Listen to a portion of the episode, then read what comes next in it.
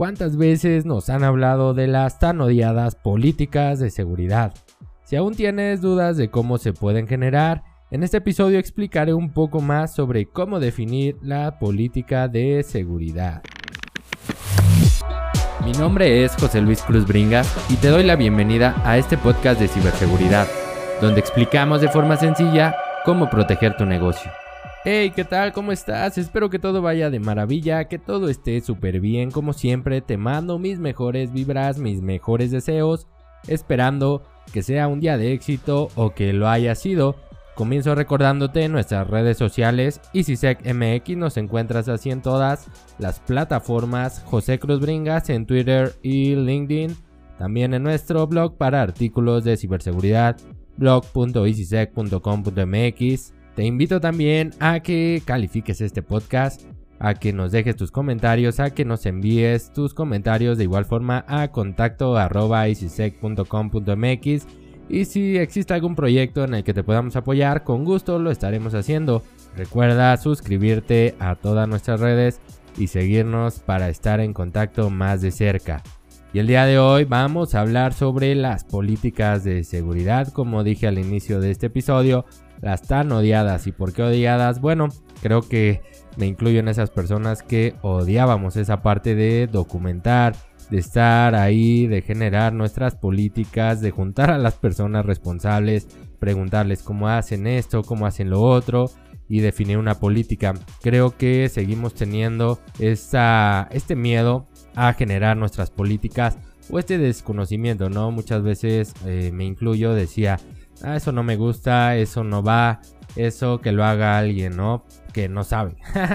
o alguien que eh, no le interesa eh, aplicarlo. O cosas de ese tipo que pues tal vez eh, son un poco incorrectas.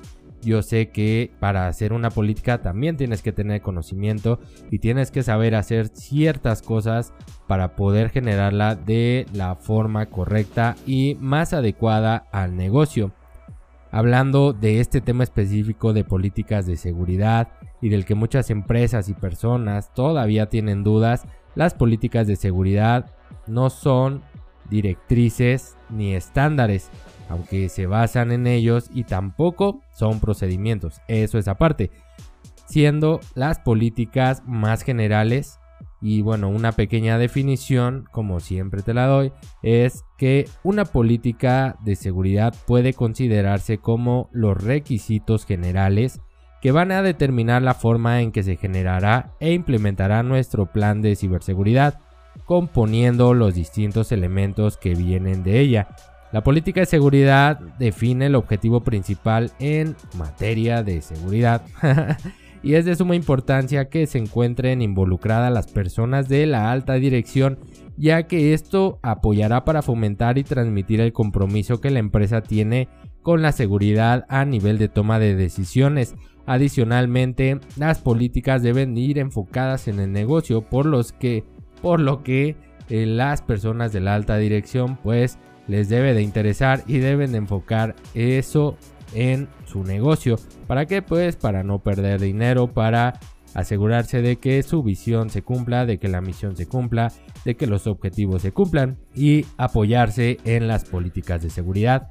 La diferencia de la política y la implementación es importante ya que debes de conocerla para poder aplicarla.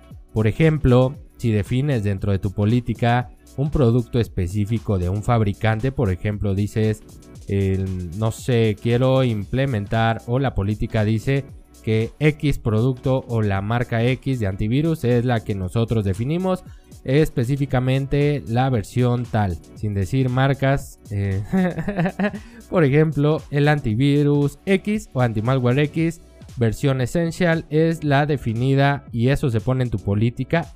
Aquí vamos a generar un problema o podemos generar un problema. ¿Por qué? Porque estamos amarrando la seguridad y la política a una herramienta que probablemente en un corto o mediano plazo se vuelva obsoleta o sea superada por otras. Es por eso que no te recomiendo que agregues productos o nombres de productos en tu políticas. Es más recomendable poner un producto anti-malware o antivirus que incluya IPS que incluya temas de eh, detección por heurística, detección por ciertos comportamientos, no sé. Yo creo que ahí puedes hacer tu política sin necesidad de amarrarlo a un producto. ¿Y cómo vamos a definir las políticas? Que creo que aquí es el principal problema, no tenemos idea y a mí me pasaba en un inicio cuando comencé a ver todo el tema de normativas y todo el tema del ISO 27001 y todo ese tipo de cosas donde se tienen que generar, yo decía, ¿y cómo la voy a generar? ¿No? Buscaba ejemplos en internet, buscaba cosas y decía, pero no comprendo cómo voy a plasmar lo que la empresa quiere en un documento o la política de seguridad en un documento. Y después de leer mucho, después de estar ahí investigando mucho, preguntar y bueno, de mis clases, de todo lo que he estado estudiando últimamente, o bueno, en los últimos años, comprendí algunos puntos que me ayudaron para crear políticas de seguridad. Y son los que te voy a compartir. Creo que ya ahorita puedes buscar en internet y hay algunos que te hacen referencia a estos puntos. Yo quiero compartírtelos en este episodio y te voy a explicar un poquito de forma sencilla y más básica cómo puedes conformar una política de seguridad para tu empresa y así proceder a documentarla. Si no tienes políticas, te recomiendo que comiences a generarlas porque la implantación puede ser un tema que lleve a corto, mediano y hasta largo plazo, mucho tiempo. Todo depende de cómo las definas. Y vamos a empezar con el propósito. El propósito de nuestra política es muy importante. ¿Y cuál es el propósito? El propósito debe de responder a la pregunta del por qué. Este punto debe de incluir los motivos de la generación de la política. ¿Por qué vamos a generar esta política? En otras palabras, ¿qué se requiere controlar o qué riesgos quieres mitigar? Es importante que para esto tú ya tengas un análisis de riesgos. Aquí probablemente dices, ok, eh, no sé, el fuga de información. ¿Qué, ¿Cuál es el riesgo? Que un colaborador se lleve información cuando se vaya de la empresa, información confidencial.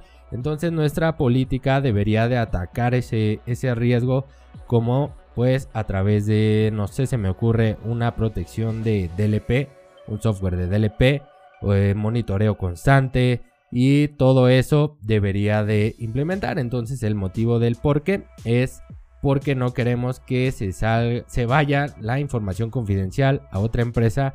Ahí está nuestro porqué. Nuestra política debe de responder este porqué y debe de ser el objetivo y el propósito. Ya que tenemos el porqué, ahora vamos a definir un alcance y el alcance es dónde lo vamos a tener. Debemos de especificar en qué puntos o en qué áreas de la organización se va a aplicar esta política quién llevará a cabo los procedimientos para implementarla y cómo se va a difundir a la organización. Entonces ya tenemos el porqué de siguiendo con el ejemplo que no queremos que se vaya información confidencial con nuestra competencia. Entonces es muy claro dónde deberíamos de aplicarla o el alcance sería para nuestra área de ventas, nuestro eh, account manager deberían de tener ciertos controles que ahorita vamos a definir. Entonces ya estamos avanzando, tenemos un porqué, un dónde lo vamos a aplicar y ahora sigue una descripción o el qué. ¿A qué se refiere esto? Es la descripción de la política y se debe de detallar cuándo se debe de realizar, qué duración va a tener y las herramientas de las que vamos a hacer uso. Entonces, Siguiendo con el ejemplo. ¿Por qué? Para que no se lleven información confidencial. Donde a nuestra área de ventas es el alcance, va a aplicar solo para ellos. Que aquí vamos a decir cuándo. Pues cuando ellos eh, tomen información de un documento, ¿no? Nuestro Excel con los datos de nuestros clientes. Entonces va a aplicar cuando alguien copie esa información a otro documento, cuando le intente enviar hacia algún lugar, cuando la quiera mandar por correo, copiar a una USB, todo eso que se nos ocurra, ahí va a entrar. Ya que sabemos ahora sí por qué, dónde y qué es lo que vamos a proteger, tenemos que saber qué herramientas vamos a usar. Como te dije, qué herramientas, pues un DLP, ¿no? A lo mejor eh, tu anti-malware tiene un módulo de DLP que te ayuda para cubrir ese requerimiento y lo que tú definiste y no es necesario adquirir un software DLP. Pero si requieres algunas funciones más específicas que solo un software de DLP te puede aportar, pues ahí tendrías que buscar y bueno, ya elegir alguna herramienta, pero ya sabes que vas a cubrir eso con un software. Y ahora vamos a saber quién, quiénes van a ser los responsables de hacer esta actividad o de que la política se cumpla como lo estamos estableciendo. En este punto vamos a detallar quiénes son los responsables de hacer cumplir la política. Incluso podrían ser todas las personas de la empresa. En este caso se dice, ok, el de TI es el responsable de que la máquina del vendedor tenga instalado el software de DLP y el vendedor es responsable del uso correcto de esa información, de no llevársela. Asimismo, el gerente es responsable de los trabajadores, siguiendo con el ejemplo de la política. Entonces ya tenemos nuestra política, ya nada más hay que escribirla. Le ponemos un nombre bien bonito, por ejemplo, protección de datos o algo así. Le ponemos el objetivo, el por qué vamos a aplicarla, dónde se va a aplicar, qué es lo que vamos a aplicar y quiénes van a ser los responsables de hacer cumplirla. Con esto ya tendríamos una política de seguridad. Créeme que haciendo esto y resolviendo estas preguntas va a ser más sencillo, ya solo hay que documentarla. Todos estos puntos deberían de estar plasmados en el documento y este documento se va a llamar política de seguridad no es tan complejo como parece, como nos lo han dicho, como nos lo han hecho creer.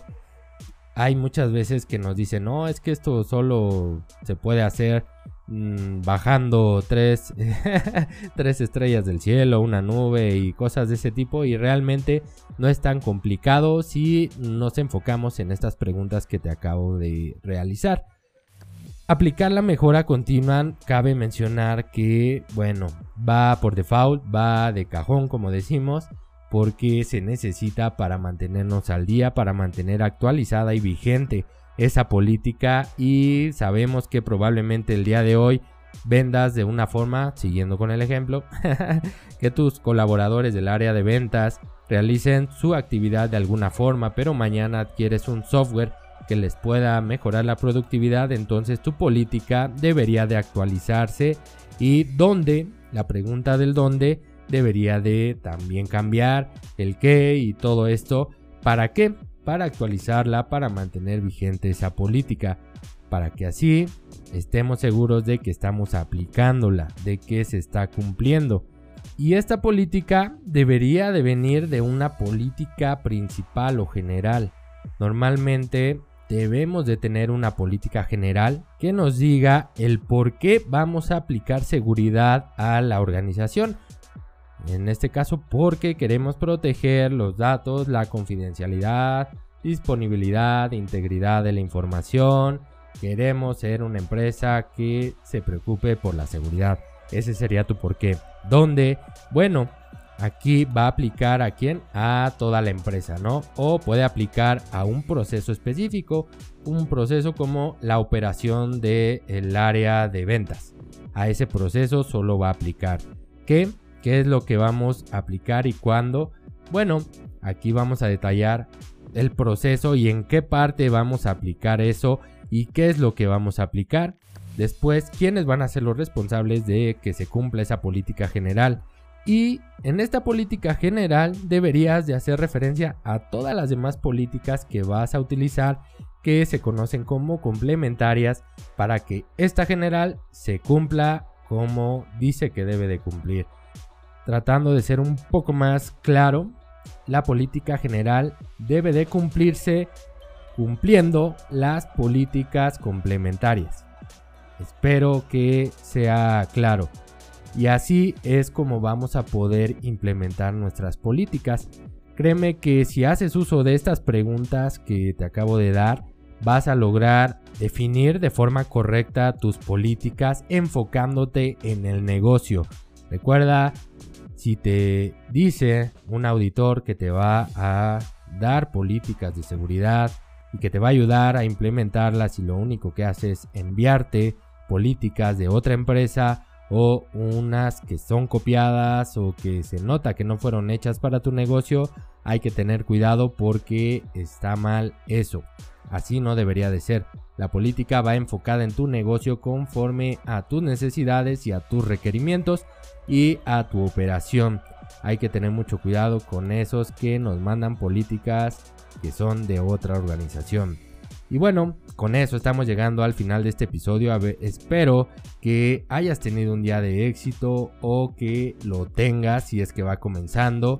Te recuerdo que nos puedes seguir en redes sociales y si sé que MX, ve a buscarnos, comparte este podcast también, déjanos tus comentarios, califícalo. Espero que te haya gustado este episodio y que sigamos escuchándonos, sigamos en contacto para poder aclarar dudas y para poder seguir trabajando contigo, para poder seguir trabajando haciendo esto que es para ti. Ojalá que si aún no implementas políticas comiences mediante este podcast lo que escuchaste el día de hoy a generarlas y a implementarlas. La siguiente semana tenemos una nueva cita para hablar sobre ciberseguridad. Si tienes algún tema, envíanoslo y con gusto lo estaremos platicando. Que tengas un excelente día, nos vemos la próxima.